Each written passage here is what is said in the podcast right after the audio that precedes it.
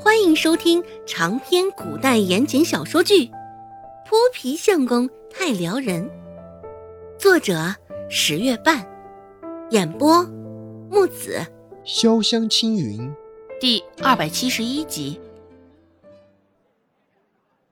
不得不说，这小四的洞察力还挺厉害。现在周芷甚至有点遗憾，这个顾寒生下手还是不够狠。像张大海这样的人，就应该严厉惩罚。周芷说道：“如果这真的是顾寒生做的，看样子他也是做了一件好事儿啊。”小四点点头，也甚是赞同周芷的话。可不是啊。这回可真的要好好谢谢顾寒生，多亏他，这张大海还在衙门里躺着呢。说着，小四又突然一脸惆怅的样子，叹了口气，说道：“如果我能看到张大海光屁股的样子，哎，那该多好啊！仅有的机会，我现在还错过了，这也真是太可惜了。”周芷。呃，小四还挺让人意外的，这个时候了，还惦记着那张大海的屁股。小四这个人口味还挺重。四是周芷的眼神过于炙热，小四见他一脸鄙夷的看着自己，不明所以的抓了抓头发。小四喃喃的开口问道：“怎怎么了？”被他问的，周芷思索了一阵儿，这才拍拍小四的肩膀，说道：“没什么，平时记得要多喝水，多吃点清淡的，少吃点心干后腻的。”小四迷迷糊糊的，还没有明白周芷话中的意味，而周芷显然也没有想解释开导他的意思。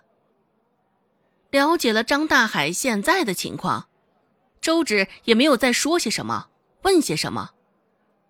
刚想起身，门口就走进了一个一身黑的男人。来人一件黑色的长衫，透过交叉的衣领可以看到，他的内衬也是黑色的，头上还戴着一顶黑色的斗笠，遮住了他的脸。从头到脚。一身黑，扎眼的很，也是奇怪的很。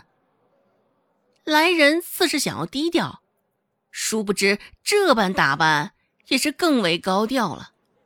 现在就算是站在药店门口，走过的人也会下意识的往里头多瞧一眼。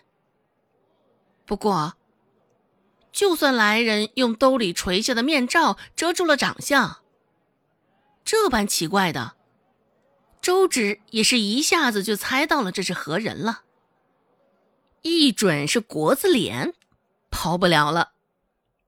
只是国子脸竟然不在内室里待着，按照道理应该寸步不离的守在里边床边才对呀。这倒是有些稀奇了。周芷心里存着几分疑惑，只是还未他开口，国子脸便率先开了口。国子脸说道：“周姑娘，这是赠予你的，也不知道周姑娘喜欢什么，还请见谅，我妄自揣测姑娘的喜好，买了这些东西。”字字句句也是滴水不漏，诚意满满。国字脸提着送给周芷的一包东西，等着周芷伸手接过。国字脸也是难得说长句。这次一口气说了这么多字，也着实是难为他了。周芷看了一眼，那包东西还用了上好的绸缎包裹，从外头看，还真的不知道国子脸买了些什么。不过，光是看这块绸缎，就晓得价值不菲，里面的东西定然也花了不少的钱吧。国子脸那番话听上去也甚是有涵养，谈吐有理，说话的语音语调也不像是本地人。只是怎么会出现在这个小镇上？周芷不解。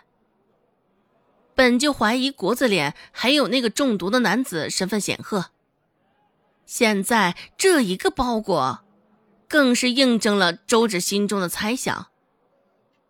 不过，他这不解也就维持了片刻的时候，很快就释然了。无关自己之事，还是少操心为妙啊。知道的越多，反而就不利。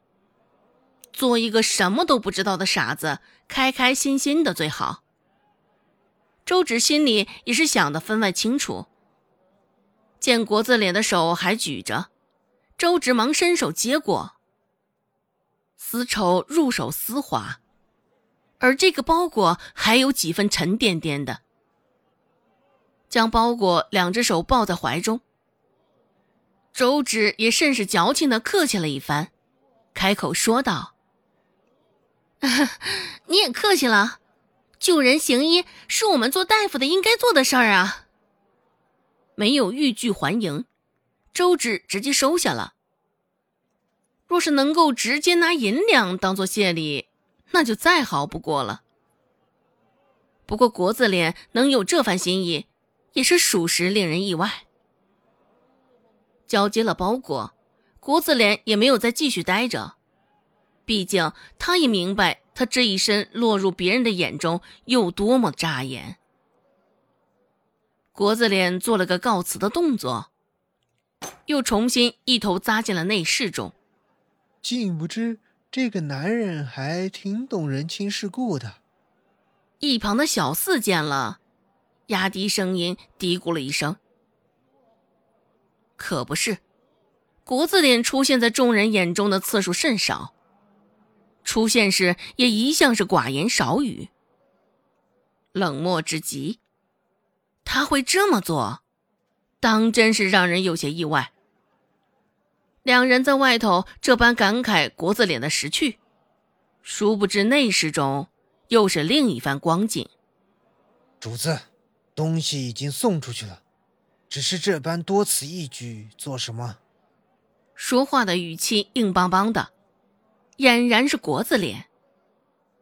原来，这送周芷东西并不是国字脸的本意，而是他主子的授意。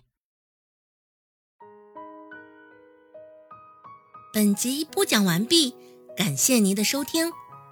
感兴趣，别忘了加个关注。我在下集等你哦。